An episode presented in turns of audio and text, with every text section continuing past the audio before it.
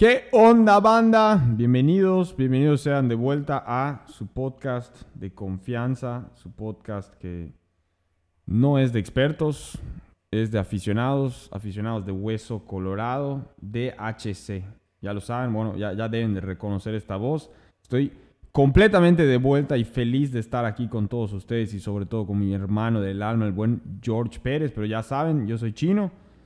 George, ¿Cómo estás, hermano? ¿Cómo te sientes de tenerme aquí otra vez, cabrón? ¿Te da felicidad o me voy mejor? Eso iba a decirte. Sí, ya reconocen mi voz, pero luego te ausentas unas semanas, vuelves, te vuelves a ir, etcétera, etcétera. Con el gusto de recibirte, el gusto de poder grabar contigo una semana más, Chinito, para platicar lo mejor de la NFL, obviamente. Y no lo quiero dejar pasar. Hace una semana los Colts ganaron a los Bills. Adiós. Podemos seguir. Verga, cabrón. Verga. Ok. Em, me dices esto en una semana en la que los Colts perdieron y los Bills ganaron, una semana después. Pero el enfrentamiento directo te lo gané. Ok, estoy de acuerdo. y el enfrentamiento directo para mí estuvo divino porque mientras pasó, estaba yo en una isla privada en Colombia. Privada. Privada, privada, exactamente, sí. ¿Privada, tuya? No, no, no, pero pagué para entrar. ¿Para qué pagué? Para que me dejen entrar. Y fue lo mejor, cabrón, para poder tragarme esa derrota, de la cual no me enteré hasta casi casi el día siguiente. Y, Entonces, y, es el mejor escenario que te pudo tocar. Exactamente, exactamente. Hoy los mejores partidos de la semana 12 que tuvimos ahora y obviamente la previa de la semana 13 listos para platicarlo. Así es. George, em, semana 12, sin mucho, eh, mucha tontería, ya metiéndonos directamente en el tema. ¿Qué partido quiero tocar contigo? Antes que nada, no vamos a tocar los tres partidos de, Thanksgiving. Yo creo que estuvieron eh, flojitos, digo, a excepción de... Pues ya tiene mucho que sucedieron. Exactamente. Hubo chance de digerir. Exacto. Digo, yo creo que si querían escucharnos hablar de esto, la gente que, quería, ya lo escucho de otro lugar. No, tenemos que hablar de los Bills, chino, solo porque... No tenemos que hablar de los Bills. Vamos a hablar de los Bills en la previa, ¿eh? Partidazo el que se le viene. Me parece perfecto. Pero bueno, ahorita, por el momento, no. Entonces me voy directo a los partidos del domingo de la semana 12 y hay uno en específico con el que quiero empezar, George. Es el Steelers Bengals. Steelers 10, Bengals 41. Tal vez no me quiero detener tanto en este porque pues vimos una actuación muy pobre de Big Ben y un dominio una hegemonía más bien de Joe Burrow y de, los Cincinnati Bengals. ¿Qué me puedes decir de este partido, nada más englobándolo rápidamente? Primero que nada, que gane nuestro amigo Joe Burrow, siempre es positivo para DHC Podcast. Número uno. Para mí la estrella de Cincinnati termina siendo Joe Mixon, partidazo, el, el, que se echa este corredor que para quien dude que es caballo de batalla, ahí lo tienen. Y por el lado de Pittsburgh, chino, simple y sencillamente comentar que son un equipo que no le pudo ganar a Detroit. Son un equipo que no tiene coreback. ¿Por qué no tiene coreback? Big Ben ya no juega ni siquiera como un eh, coreback titular. Entonces yo creo que un equipo así es poco digno de meterse a playoff. Y en una división tan complicada como la tiene Pittsburgh, yo creo que están en bastantes problemas. Sí, sí, sí, estoy completamente de acuerdo contigo. La verdad es que estamos viendo, George, o sea, al menos en este partido, ¿no? Fue muy claro cómo se le está acabando, se le está acabando la vida a Big Ben. Y se, le acabó para mí. Sí, sí, sí y estamos viendo em, pues el final de una carrera de Hall of Famer, ¿no? Que tristemente tiene que acabar de esta forma, ¿no? Exactamente. Que tristemente no acaba en, un punto positivo, que no acaba, es algo muy similar a lo de Eli Manning, ¿no? O sea, que, su salida es, es, por la puerta de atrás. Y a Big Ben se le respeta mucho siempre. Siempre, siempre. Independientemente del, rendimiento que ha tenido en esta temporada, yo creo que hay que estar conscientes de la trayectoria que ha tenido durante toda su carrera, ¿no? Sin más, pasamos al siguiente partido, George. Quiero tocar este, quiero tu reacción. Te estoy hablando del Tampa Bay Buccaneers visitando a los Indianapolis Colts. Box 38, Colts 31. Partidazo, el partido de la semana. El partido, ¿sí? De las 12 del día mínimo. diría que sí, diría que fue el partido de la semana. Y bueno, el de los Raiders contra Dallas me gustó muchísimo también, en el Thanksgiving. Digo, dijimos que no íbamos a hablar, pero en comparativa son, son dos que me gustaron porque se decían hasta el final. Los Colts han tenido derrotas que me han dolido muchísimo en la temporada. Tennessee, Baltimore. Esta no me duele tanto. ¿Por qué? Porque era, además de contra el vigente campeón, juegas ante Tom Brady y juegas ante un equipo que tiene la mejor defensa por tierra. Los Colts somos un equipo que el 90% de nuestro juego lo hacemos por tierra. Es decir, ayer hubo muy poca eh, probabilidad con Jonathan Taylor, pero para mí el error de Frank Reich y de los Colts chino radicó en que yo sé que tienen la mejor defensa por tierra. Yo sé que te van a detener en varias ocasiones y que no vas a poder eh, conseguir ese primer y 10 en cada jugada. Pero Si tu mejor jugador es Jonathan Taylor y es tu corredor, dale la pelota, no importa quién sea. Es decir, si tú, si tú tienes al uno de los candidatos a MVP, como muchos dicen, si tú tienes a ese jugador prolífico que te puede de verdad eh, generar profundidad, en, todo ese terreno de juego, deberías utilizarlo. Ayer creo que los Colts utilizan más su juego aéreo, la secundaria de Tampa se los come en dos ocasiones y Carson Wentz, pese a dar un buen partido, termina abajo ante los Bucks que lo terminan ganando a la Tom Brady, tal cual. Sí, sí, sí, si le dejas tiempo en el reloj, él siempre te va a ganar. George, destaco dos cosas de los Tampa Bay Bucks. Uno, la intercepción de Anton Winfield Jr. sobre Michael Pittman. Una acrobacia completamente. Si no la han checado, eh, pues les pido de favor que vayan, que corran a YouTube y que la vean porque es algo de reconocer. Y número dos, la volada de diente de Vita Vea chocando contra el casco de Quentin Nelson, o creo que era Ryan Kelly, no estoy 100% ¿Pero viste que se puso a reír? Sí, sí, sí, no se loco. cualquiera de nosotros se hubiera puesto a llorar, se va a su casa y se encabrona el resto de su vida. Él se empezó a reír. Eso es ser un liniero defensivo de la NFL. Sin más, George, pasamos al tercer partido del cual quiero tocar contigo. Es el Titans at Patriots. Tennessee anotó 13, Patriotas 36, George. Titans que estaban en el puesto número uno de la americana y que pierde ante estos Patriotas que llevan seis victorias al hilo. Jorge Pérez, ¿qué pedo, cabrón? No, ¿qué pedo contigo? Que pensabas que en uno de tus mejores años los Pats te iban a, a estar ganando la división a estas alturas. Yo creo que Bill Belichick, independientemente de lo que ha sido la conexión Mac Jones, Josh McDaniels, inclusive como coordinador ofensivo, creo que estos Pats han encontrado un balance entre ofensiva y defensa, con una defensa tan pero tan eficiente y con una ofensiva que no necesita de mucho para generar puntos. Eh, hemos visto inclusive hasta Nick Folk, el pateador, siendo totalmente estrella del equipo. ¿Eso qué significa? Que te mueven lo suficiente la bola como para sumar qué equipo gana en el fútbol americano, el que suma. Los Pats eh, son muy efectivos, insisto, tanto en ataque como en defensa, y yo ahí simple y sencillamente me quedaría con que tal vez en este momento, teniendo seis victorias consecutivas, son el hottest team en fútbol, tal cual. Definitivamente, definitivamente. Em, yo no me quiero detener ahorita tanto en Patriotas, George.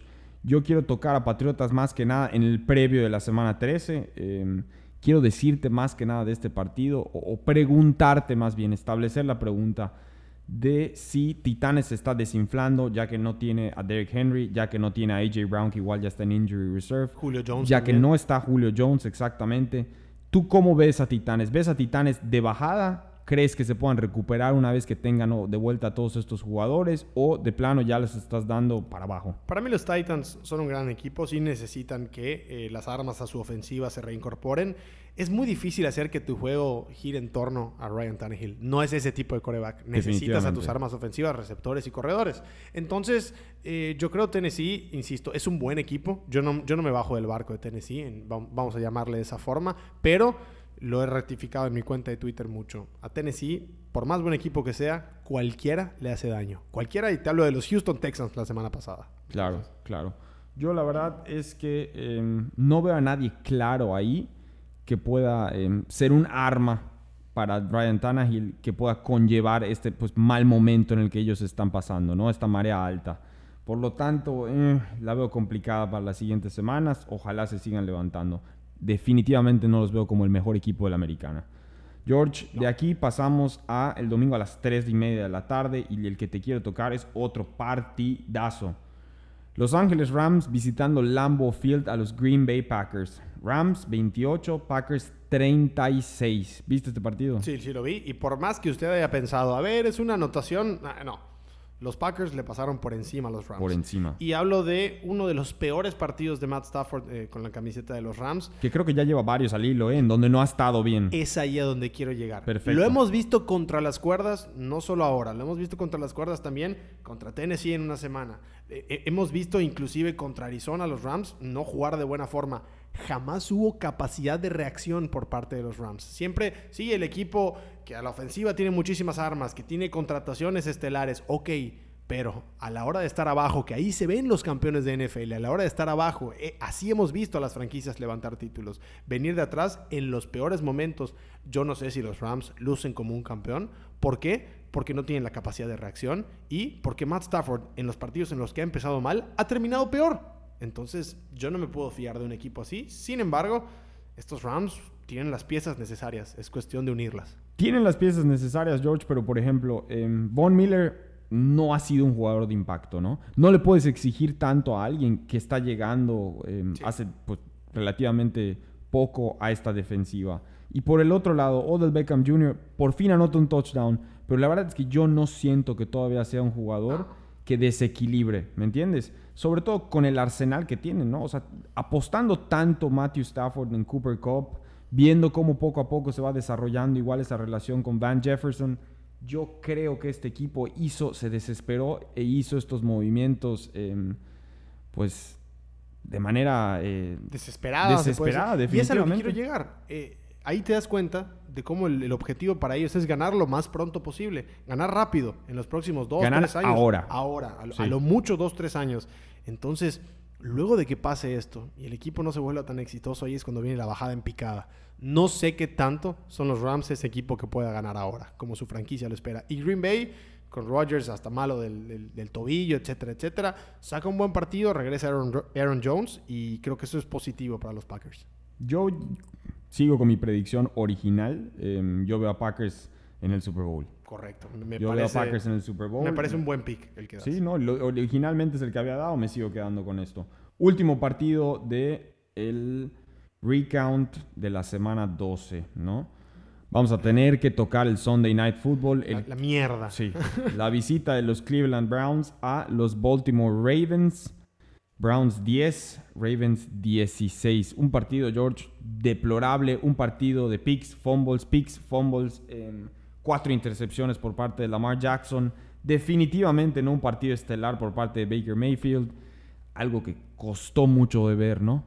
Sí, Baker, Baker no está al 100, primero que nada, número uno. Número dos, eh, era el primer partido en el que volvían ya los dos juntos, Nick Chubb y Kareem Hunt. Eh, ninguno, ninguno hizo mucho por tierra. Creo que los Ravens. Combinados, George, estaban por 36 yardas terrestres. combinados. Imagínate. ¿Estás de acuerdo con que es no, no hay excusa alguna de que tengas a estos dos corredores y a esa línea ofensiva en la que han invertido tanto y te o sea, digo, lo único que produzcan son 36 yardas terrestres. Es, es, para sentarte a llorar. Es un equipo que juega dependiendo del backfield, tal cual, el equipo de los Browns. Entonces, uno ve por el otro lado a Baltimore y Baltimore no hace un buen partido. Lamar tiene cuatro intercepciones que en cualquier otro partido te crucifican y quedas perdiendo eh, el encuentro. No lo cuentas. Exactamente. No lo cuentas. Eh, e, ese, ese touchdown que anota Mark Andrews eh, parecía una jugada en la que Lamar va atrás como 20 pasos, lanza el balón a ver a quién se encuentra y, casualmente. Pudo haber sido un pick. Exactamente. Es decir, si la secundaria de Cleveland tuviera, fuera un poco más improvisada, no lo sé.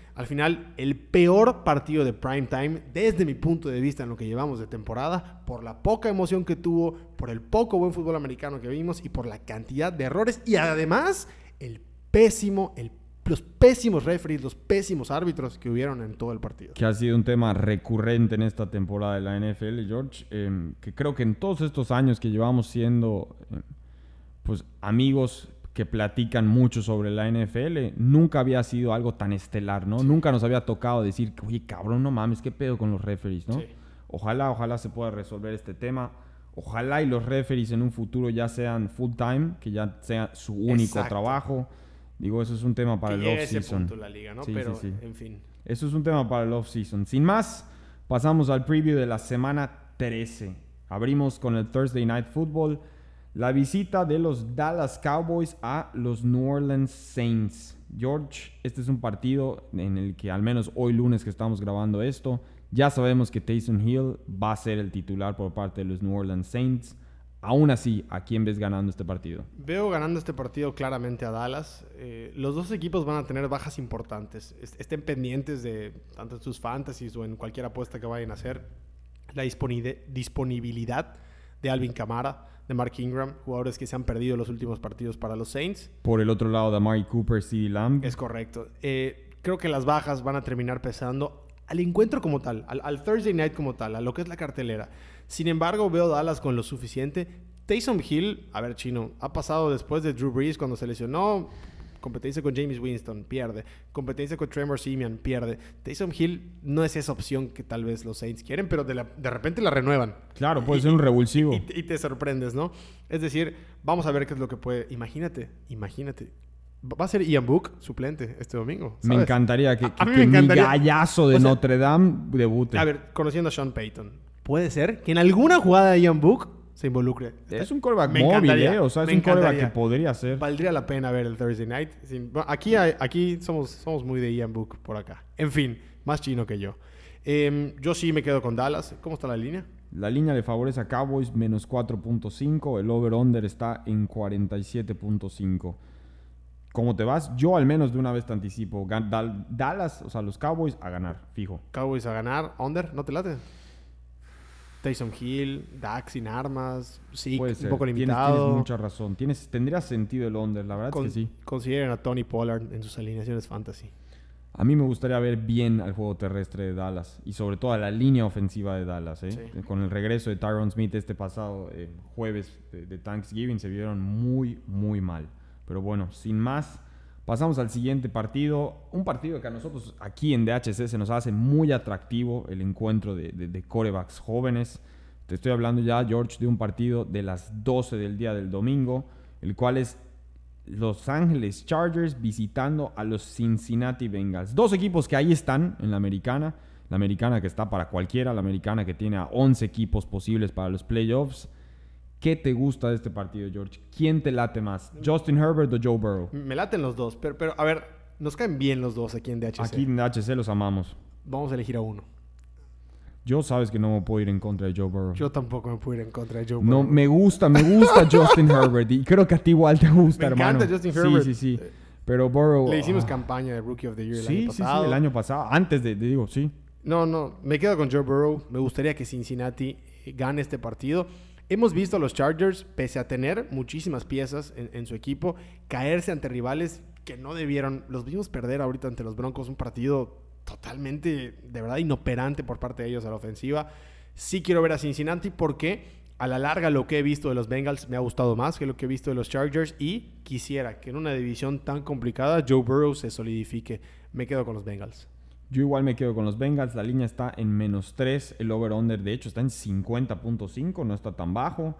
Yo quiero, George, que los Bengals ganen su división. Yo creo que el AFC North quiero. está para cualquiera. Yo no veo a... eh, digo, ahorita, hoy que estamos grabando esto, de hecho, los Baltimore Ravens no solo están arriba de su división, sino que son el número uno de la americana. Yo no lo veo esto co- como, como una realidad, sobre todo después del partido que vimos ayer de Sunday Night ante. Cleveland.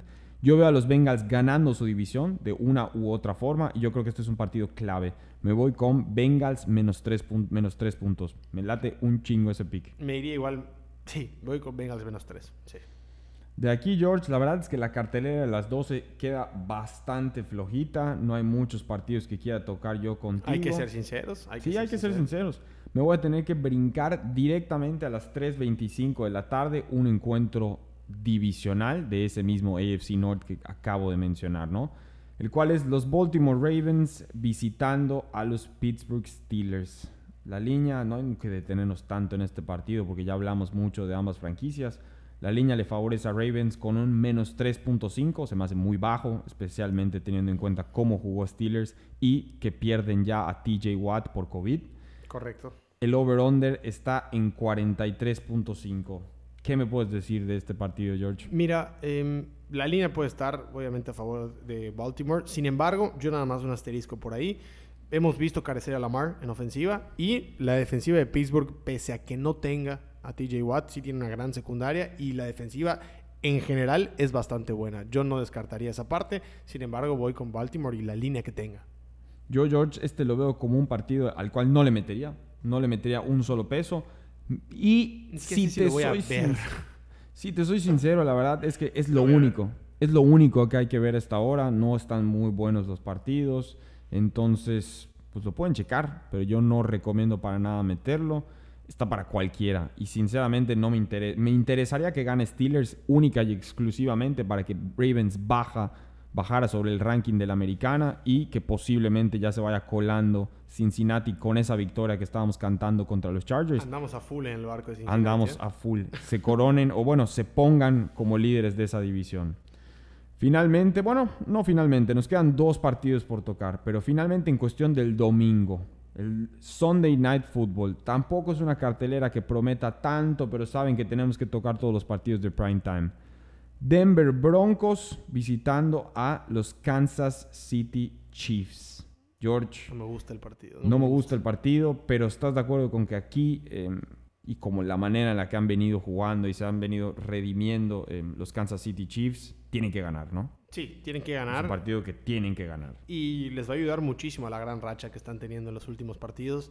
Eh, un equipo que Lleva cuatro al hilo. exactamente llevan cuatro al hilo. Y recordemos, no es como Viniendo de un bye week. no es, no es como se empieza, es como se acaba. Viniendo de un bye, Tienes toda la van a razón. destrozarlos. No, ahorita que lo vienen, vienen de un bye, ¿no? Vienen de un bye week. Los van a matar. Sí. Los- es más, Em, Patrick Mahomes va a agarrar un pase de touchdown que lo va a lanzar Tyreek Hill. Así, de Sin plano. Sin- o sea, se van a divertir tanto que cuando De ya estén plano. 30 puntos arriba van a intentar hacer De algo plano, así. de plano. Yo qué te puedo decir, George. Yo creo que lo que dijiste en un principio es clave. Eh, los equipos grandes juegan bien cuando a finales de noviembre, principios de diciembre y en enero. Y yo creo que los Chiefs están puestos para hacer esto, ¿no? Llevan cuatro al hilo, acaban de descansar, eh, están puestos para romperles la madre a los Broncos y poder seguir teniendo eh, una buena racha y volver a posicionarse como el equipo a vencer de la americana, No ¿no? están matando en la línea. La línea está menos 10, imagínate, dos por dos dígitos. El over-under está en 47.5. Sí está grande. Sí está grande la línea, pero la tomo. Yo igual la tomo, La tomo, sinceramente. la tomo y, y cambio eso, el pase de touchdown no va a ser de Tyreek Hill, va a ser de Michael Hartman. Me late. Yo creo que para que veas, Michael Hartman es un jugador que se tiene que involucrar un poquitito más todavía en la ofensiva. Lo mismo para Pringle.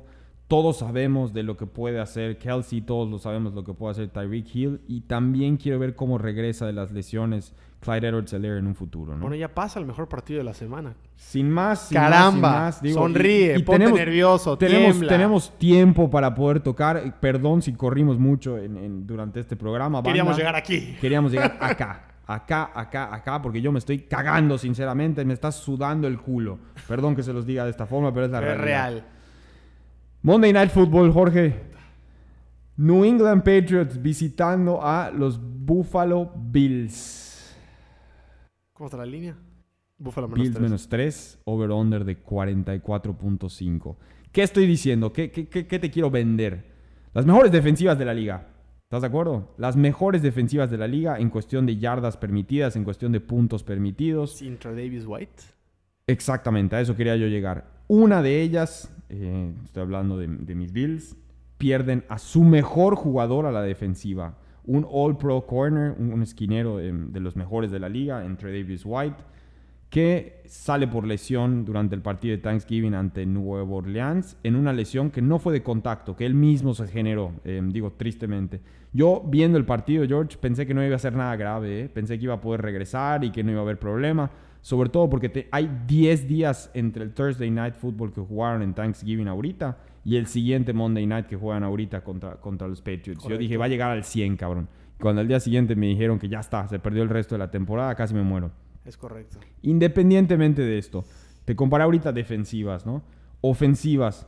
Por un lado está una ofensiva que cuando quieres la número uno de la NFL y lo fue por muchas semanas, que es la de los Bills con Josh Allen.